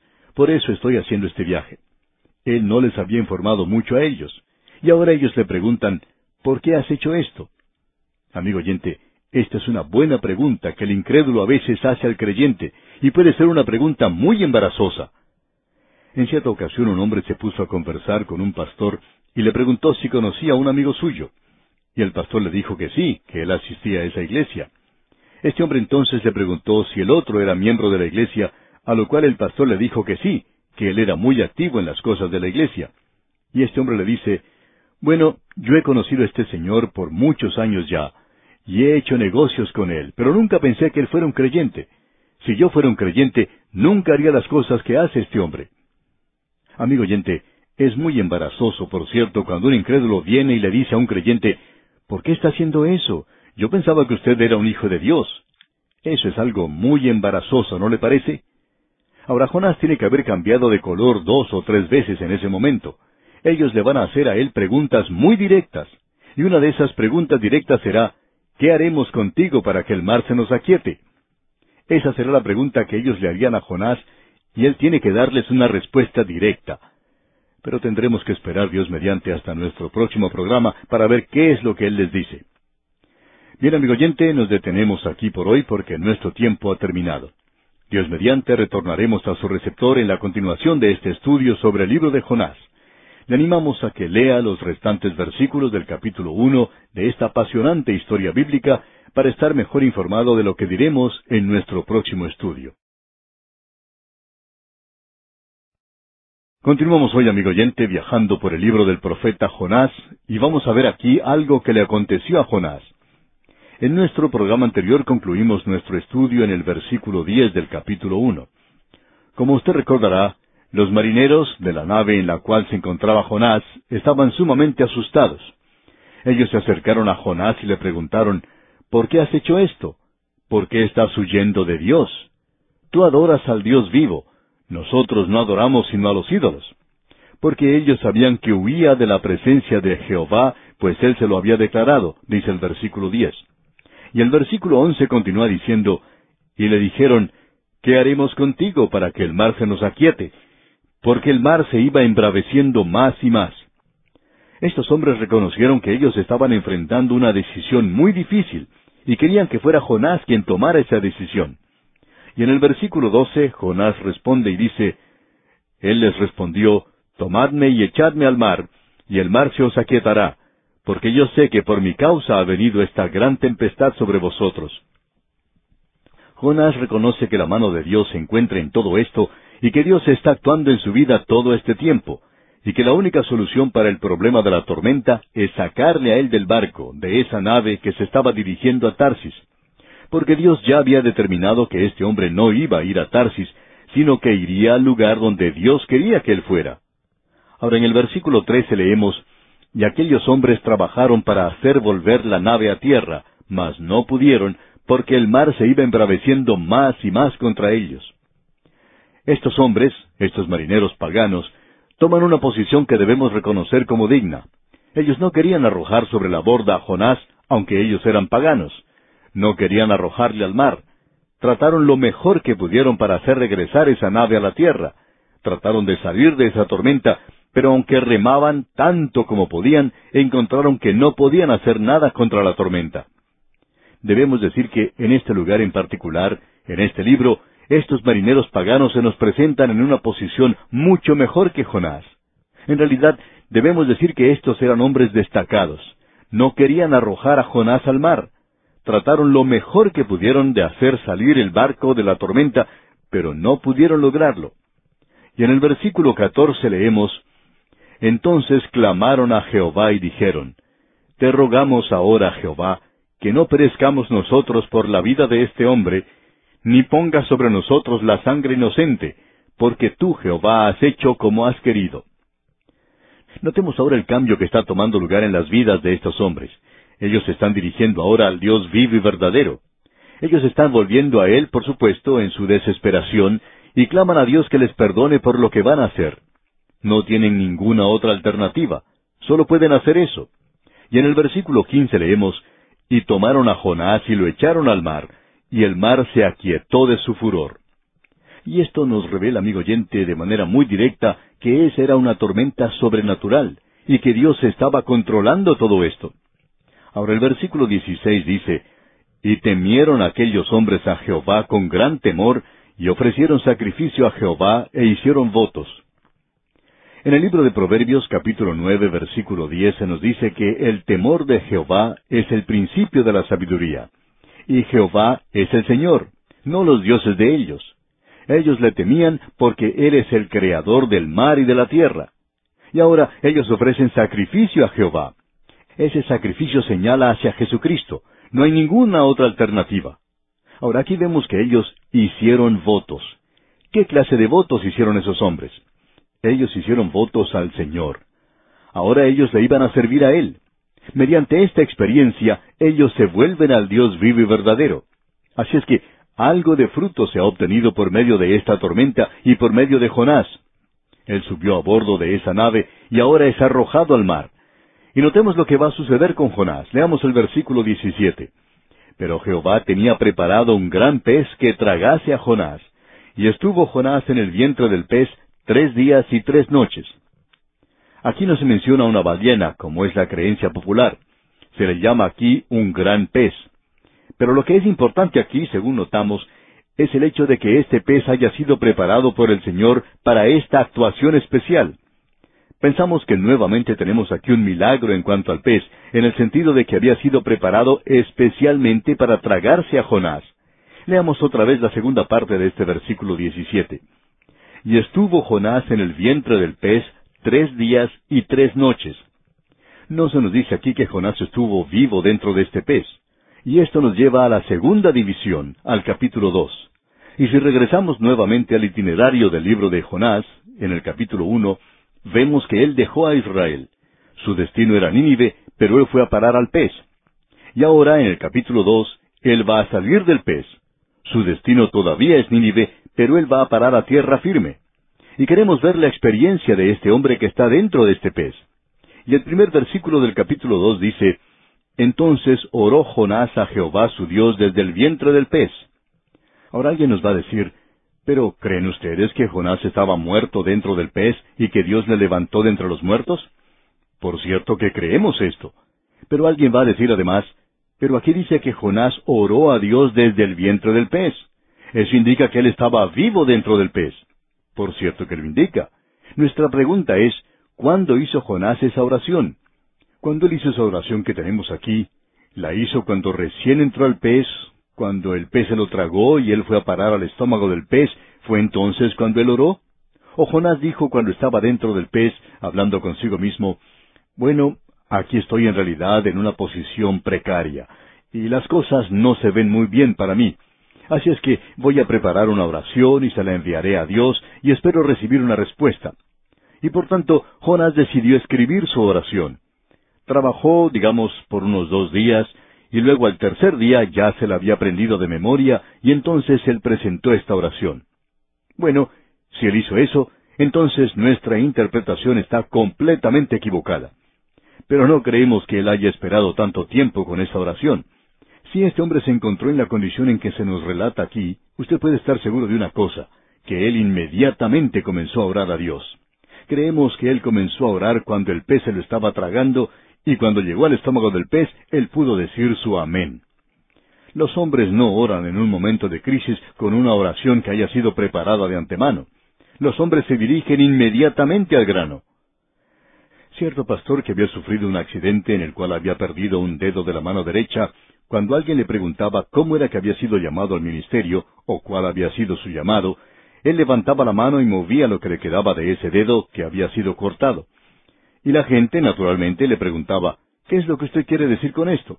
Y entonces él les contestaba de la siguiente manera, Cuando yo era muchacho, mi papá era miembro de una iglesia y un día vino un evangelista y tuvo reuniones allí por una semana.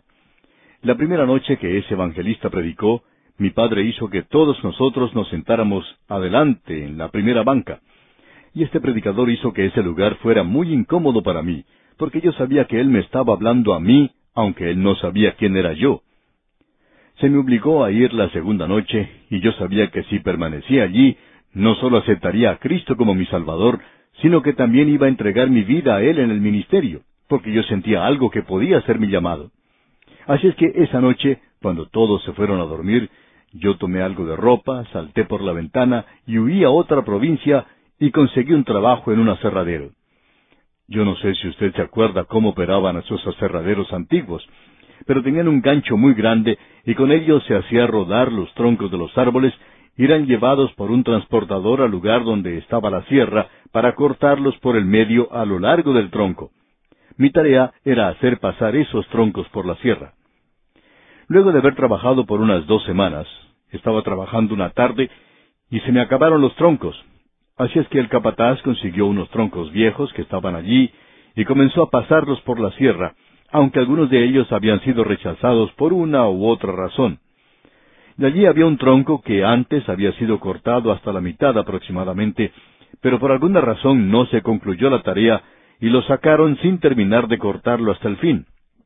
Cuando cargamos ese tronco sobre la banda transportadora, fue llevado hacia la sierra, pero se abrió donde había sido cortado antes, y allí se trabó mi dedo índice de mi mano derecha, y yo sentí que era arrastrado por ese tronco hacia la sierra que lo iba a cortar. Yo comencé a gritar tan fuertemente como podía, pero cuando comencé a gritar, el tronco ya había llegado a la sierra y estaba siendo cortado. Y si usted alguna vez ha visitado uno de esos aserraderos donde uno escucha el ruido tremendo que hace al cortar la madera, nadie puede oír a una persona que esté gritando, aunque grité a más no poder. Así es que yo me había arrastrado hacia esa sierra. Habría unos cuarenta y cinco segundos antes que yo llegara a la sierra. Cuando llegué allí, mi dedo estaba muy ajustado en la ranura del tronco donde había quedado atrapado, y cuando pasó por la sierra, por supuesto, me cortó el dedo pero eso me libró del tronco y me arrojé hacia un lado y no me hizo más daño. Este pastor continuó diciendo, en esos cuarenta y cinco segundos, que fue todo el tiempo que se demoró ese tronco en pasar por la sierra, en esos cuarenta y cinco segundos yo oré al Señor. Yo oré a Cristo, mi Salvador. Le prometí que entraría al ministerio, que haría su voluntad, y le dije muchas otras cosas. Le dije muchas cosas más en cuarenta y cinco segundos en esa ocasión, que lo que le he dicho en una hora de oración desde ese entonces. Amigo oyente, este pastor hizo una oración muy rápida en un momento de crisis. Y así es como usted y yo oramos cuando nos encontramos en algún peligro. Si uno se encuentra en un avión y a causa del mal tiempo el avión comienza a descender un poco más rápido de lo acostumbrado, uno no va a esperar hasta que llegue a aterrizar para ponerse a orar. Si uno se da cuenta que se encuentra en peligro, comienza a orar inmediatamente. Y estamos seguros que usted también hace lo mismo, amigo oyente, y también estamos seguros que esa fue la situación en la cual se encontró Jonás. Así es que Jonás hizo esta oración mientras bajaba desde la boca del pez hasta llegar al estómago del pez. Cuando llegó allí, ya él había terminado su oración y había dicho amén. Y creemos que él oró mucho más de lo que se nos informa aquí. Vamos a observar esta oración. Aquí tenemos a Jonás dentro del vientre del pez. Y para comprenderlo mejor leamos los versículos uno y dos de este segundo capítulo de Jonás. Entonces oró Jonás a Jehová su Dios desde el vientre del pez, y dijo, Invoqué en mi angustia a Jehová, y él me oyó.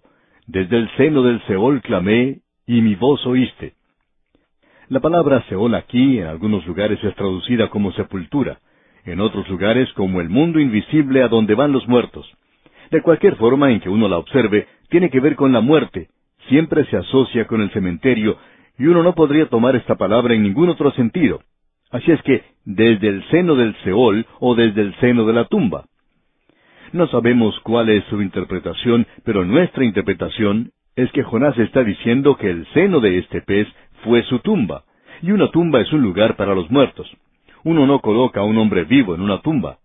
Creemos que Jonás se dio cuenta que él iba a morir dentro de ese pez y que Dios iba a oírle a él y resucitarle de entre los muertos. En cierta ocasión, un joven se puso a conversar con el pastor que había visitado su iglesia y le dijo que quería aceptar a Cristo. El pastor le preguntó por qué no había pasado al frente, y este joven respondió que él tenía un problema que no podía superar. El pastor entonces le preguntó cuál era ese problema, y el joven respondió, Yo no puedo creer que un hombre pueda vivir tres días y tres noches dentro de un pez. El pastor le dijo, ¿Y quién le dijo eso? Bueno, contestó el joven, la Biblia lo dice, y yo sé que mi predicador también lo dice, y tengo un profesor en la escuela que se está burlando de todo esto. Entonces el pastor le dijo, Bueno, mi Biblia no dice que él estuvo vivo. Y llegó luego al capítulo dos de Jonás y lo leyó, y explicó que este hombre Jonás muestra claramente que el estómago de este pez fue su tumba, y que la tumba es un lugar para los muertos. Y el joven dijo, ¿Quiere decir que él murió? ¿Quiere decir que Dios le resucitó de entre los muertos? Y el pastor le dijo que sí, que tenía razón, que así era exactamente como había ocurrido, que allí se enseña la resurrección de Cristo. Entonces este joven dijo, ese es un milagro más grande que el otro. Y el pastor afirmó que así era, que él creía que era un milagro mucho más grande que el mantener con vida al hombre dentro de un pez, porque eso puede ser probado como algo que ya ocurrió en una ocasión, y vamos a hablar de esto en otra oportunidad más adelante. Pero lo importante aquí, amigo oyente, es que este hombre Jonás clamó a Dios desde el vientre de este pez. Y él dijo, desde el seno del Seol clamé. Y ese es el lugar para los muertos. Y él fue allí a morir, esa fue su tumba. Usted debe comprender que él fue quien escribió eso, no cuando se encontraba allí en el vientre del pez, sino más tarde. Debemos decir aquí que habrá algunos que no van a aceptar este punto de vista. Quizá estemos solos al mantener esta posición. El doctor M. R. de Hahn también tenía este punto de vista y muchas personas aceptaron lo que él decía cuando les fue presentado por la confianza que le tenían. Pero si usted mantiene el punto de vista de que Jonás estuvo vivo, no hay nada malo con eso. Dios podía haberle mantenido vivo, no hay ninguna duda en cuanto al poder de Dios. La pregunta que tenemos es, ¿qué hizo él en realidad? Pero no debemos mantener eso a expensas de robar a muchos jóvenes el defender la Biblia en el día de hoy. Ese joven que mencionamos anteriormente regresó a la Biblia y contaba que su profesor volvió a burlarse, y entonces él pudo decir, ¿Quién le dijo a usted que Jonás estaba vivo en el vientre del pez? Y el profesor contestó, Bueno, la Biblia lo dice. Y este joven le pudo responder, Eso no está en mi Biblia. Entonces el profesor sacó su Biblia y la observaron y leyeron y vieron que en realidad ese hombre había estado muerto dentro del pez. Bien, amigo oyente, vamos a dejar esto aquí por hoy. Dios mediante continuaremos viendo este mismo asunto en nuestro próximo programa. Mientras tanto, le aconsejamos que usted lea el resto de este capítulo 2 y se familiarice así con la oración que hace Jonás para estudiarla, Dios mediante, en nuestra próxima oportunidad. Continuamos hoy, amigo oyente, avanzando en nuestro estudio por el libro de Jonás. Estamos en el capítulo dos de este libro, y ante nosotros tenemos un itinerario, como hemos dicho, que nos indica que el destino de Jonás todavía es Nínive. Él sale del pez y llega a tierra firme.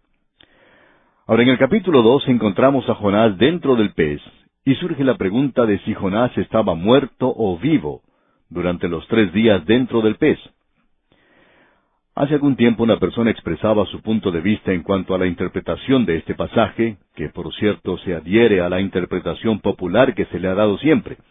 Y esa persona indicaba que no está de acuerdo con lo que hemos dicho nosotros, sino que, según esa persona, estamos presentando una interpretación privada. Decía que estamos estirando la palabra de Dios para hacerla decir algo que en realidad no dice. Y agregaba que el hecho de que Jonás viviera tres días en el vientre del pez no causa ningún daño a la referencia que se menciona allá en el capítulo 12 del Evangelio según San Mateo, versículos 39 y 40. Luego este oyente dice que cuando Jonás estaba en el vientre del pez por tres días y tres noches, que entonces Jonás oró al Señor su Dios desde el vientre del pez. Él dice que Jonás se examinó profundamente durante esos tres días. También esa persona decía que si uno interpreta ese pasaje de la forma en que nosotros lo hacemos, entonces podemos creer que el escritor no tenía el suficiente sentido como para colocar la historia en el orden en que ocurría. Se dice que se asume que Jonás estaba vivo. Bueno, nosotros no creemos esto, pero si usted quiere decir eso, pues usted está asumiendo más que lo que asumimos nosotros y esperamos que se dé cuenta de eso. La pregunta ahora es, ¿por qué? Y debemos decir que apreciamos mucho los comentarios de una persona así y reconocemos que esa interpretación es la interpretación general y popular de que Jonás estuvo vivo por tres días y tres noches dentro de ese gran pez y que pasó allí un fin de semana bastante cómodo, como si estuviera en un hotel o en un motel.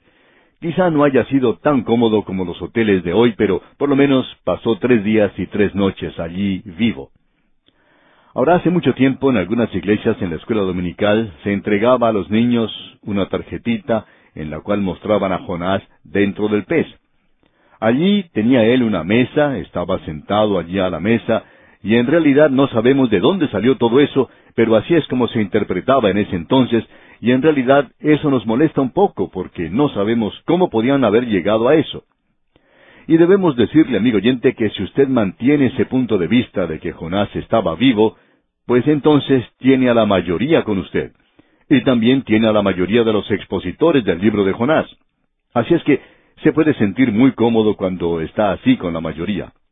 Ahora, por supuesto, si usted quiere estar correcto, entonces tendrá que concordar con los puntos de vista que tenemos nosotros. Muy bien, de todos modos, queremos señalar esto muy cuidadosamente. No es cuestión de si Dios podía o no podía mantenerlo a él vivo dentro del vientre del pez. Según nuestra opinión, Dios podía haberlo mantenido vivo, pero la pregunta es, ¿lo mantuvo Dios a él vivo? ¿Es el milagro el de mantenerlo a él vivo o fue un milagro el levantarle de entre los muertos? Ya que este libro ilustra la resurrección, opinamos nosotros que Dios le levantó de entre los muertos. No hay ninguna duda en cuanto al poder de Dios. Ahora, si cuando lleguemos al cielo descubrimos que Jonás estuvo vivo, y después de haber conversado un rato con él y alguno de los oyentes del programa viene y nos dice que ellos tenían la razón, pues debemos confesar que estábamos equivocados y no estamos tomando o asumiendo una posición dogmática como expresa este hombre en su carta. Ahora una cosa que deseamos recalcar es que esto le da cierta munición a los jóvenes de hoy y les da algo de qué asirse. Si usted pertenece a esa vieja escuela que mantiene ese punto de vista, no se enoje y quede irritado completamente con este punto de vista. Usted debe reconocer que esto es de mucha ayuda a muchos estudiantes. Ha sido el medio por el cual algunos han llegado a conocer al Señor Jesucristo como Salvador personal. Creemos esto personalmente. Creemos que es cierto y no es un asunto de si el hombre puede o no vivir dentro de un pez. Ahora permítanos presentar algunas ilustraciones del hecho de que el hombre puede ser tragado por un pez, por una ballena, y luego vivir y contar la historia. Hay historias sobresalientes que nos llevan a decir esto, que si usted cree que Jonás estuvo vivo dentro del pez, ese no es un gran milagro, porque otros hombres han tenido la misma experiencia, y queremos mencionar esto para usted. Sin ir muy lejos, queremos citar algo que está al alcance de todos y es la información que la enciclopedia puede dar sobre las ballenas. Por ejemplo, la ballena de Groenlandia es una ballena que posee una enorme cabeza que ocupa la tercera parte del cuerpo, y una boca descomunal que mide a veces ocho metros. Esta clase de ballena no tiene dientes, sino que el paladar superior tiene unas trescientas a trescientas sesenta láminas córneas, denominadas barbas, y para comer abre su boca y deja entrar gran cantidad de agua, y luego la expulsa manteniendo en su boca el alimento que allí puede encontrar. Esta ballena de Groenlandia presenta en la cabeza una gran protuberancia donde desembocan las fosas nasales.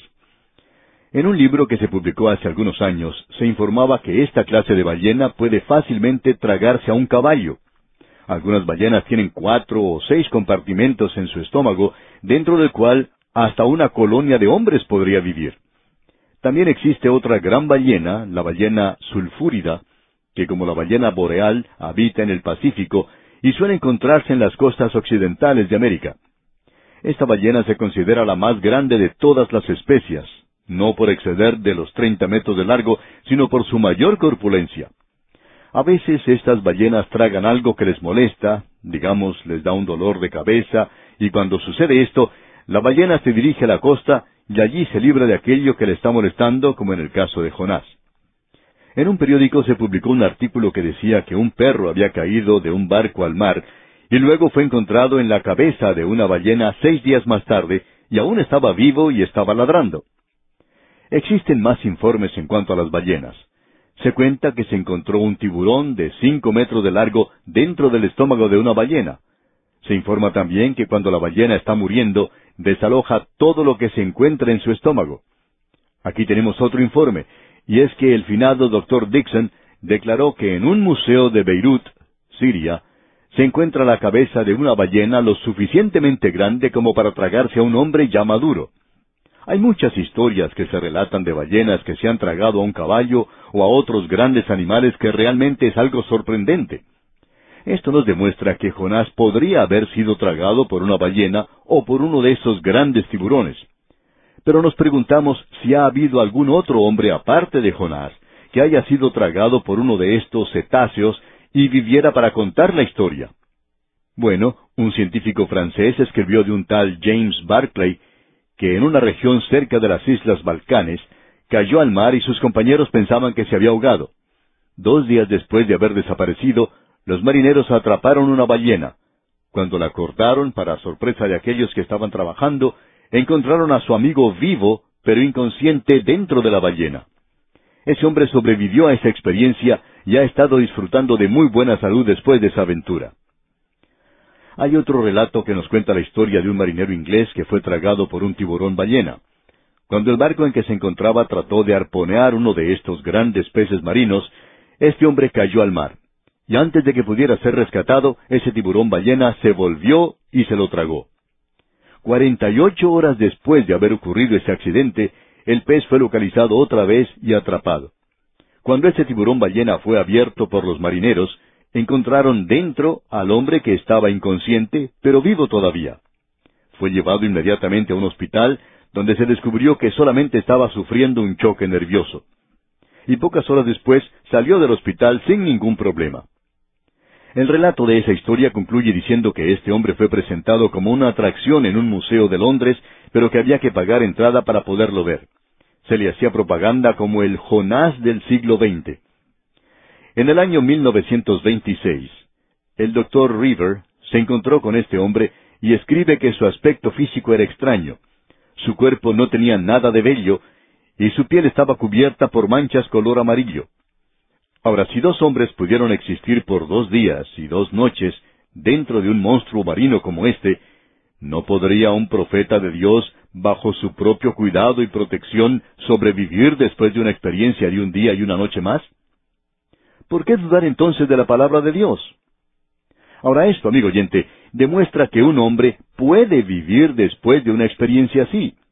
Pero lo que esto hace es quitarle algo de lo desusado, de lo poco común de la experiencia de Jonás. Si estos hombres vivieron, entonces Jonás vivió. Tenemos entonces varios ejemplos y puede haber otros más. Según se nos dice, hay informes de otros hombres que han sobrevivido también luego de haber sido tragados por un pez marino. Así es que lo que aquí tenemos no es un informe de un gran milagro, sencillamente es el informe de una experiencia singular que tuvo lugar. Personalmente creemos que es un milagro mayor el hecho de que Dios le resucitó a él de entre los muertos. Al regresar a nuestro texto nuevamente, queremos recordarle que lo que tenemos ante nosotros no es el caso de si Dios puede mantener vivo a un hombre dentro de un pez por tres días y tres noches o no lo puede hacer. La pregunta es si Dios hizo eso en realidad. ¿Qué es lo que se nos dice aquí? Bueno, observemos una vez más el versículo uno del capítulo dos de Jonás, que dice Entonces oró Jonás a Jehová su Dios desde el vientre del pez. La persona que estaba expresando su punto de vista y que mencionamos al principio ponía gran énfasis en la primera palabra del capítulo que comienza diciendo entonces, pensando que esto quiere decir que después que él pasó tres días y tres noches dentro del pez, entonces él oró. Pero eso no es lo que quiere decir. La forma de describir esto que tiene el hebreo es la de pasar a través de esto y luego rendir un informe y regresar y enfatizar aquello que es importante. Tenemos lo mismo en el relato de Génesis sobre la creación. Primero tenemos los seis días de la creación, y luego Dios regresa y nos da un relato detallado de la creación del hombre, lo cual agrega mucho. Y eso es todo lo que tenemos aquí. Y uno no puede conjeturar mucho basándose solo en esa pequeña palabra entonces.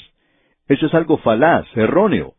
Quiere decir que él va a entrar allí ahora a detallar esa historia, lo que realmente sucedió dentro del pez. Y aquí leemos, entonces oró Jonás a Jehová su Dios desde el vientre del pez. Ahora, si usted conoce algo de la psicología humana, podrá darse cuenta que Jonás no oró. Él no esperó tres días y luego hizo como dijo este señor que estaba expresando su punto de vista y que mencionamos al comienzo. Jonás no hizo un profundo examen de sí mismo. Probablemente lo que trató de hacer fue hallar cómo salir de ese pez y comenzó a orar en el momento en que se vio tragado por ese gran pez. Ese hombre Jonás está orando realmente y aquí tenemos la oración. Leamos el versículo dos. Y dijo, Invoqué en mi angustia a Jehová y él me oyó. Desde el seno del Seol clamé y mi voz oíste. Note usted, Jonás clamó desde el vientre de ese pez que era su tumba. Y el versículo tres continúa diciendo, Me echaste a lo profundo, en medio de los mares, y me rodeó la corriente, todas tus ondas y tus olas pasaron sobre mí. Debemos decir aquí que esto no se puede tratar aquí de una manera muy ligera. Debemos reconocer que este hombre no solo vivió dentro de ese pez, sino que él vivió como pez, porque él fue rodeado por el agua. Él dice, y me rodeó la corriente, todas tus ondas y tus olas pasaron sobre mí. Es decir, que Jonás está diciendo que él se mojó bastante. Es posible que nosotros perdamos de vista eso cuando entramos en muchos argumentos y luego erramos esa gran verdad que tenemos aquí de la resurrección. Luego en el versículo cuatro leemos, Entonces dije, Desechado soy de delante de tus ojos, mas aún veré tu santo templo. Él creía que iba a ser levantado de entre los muertos. Él había crecido estudiando el Antiguo Testamento y creemos que esto significa que, en primer lugar, Jonás era uno de aquellos muchos en el norte que se dirigían fielmente a Jerusalén a adorar allí en el templo, porque ellos sabían que ese era el lugar para adorar al Dios vivo y verdadero. Es por eso que él dice, Mas aún veré tu santo templo. O sea, Dios me va a levantar o a hacer resucitar otra vez. Escuchemos lo que él dice en el versículo cinco y pregúntese usted, amigo oyente, si esto es algo de un hombre que está vivo.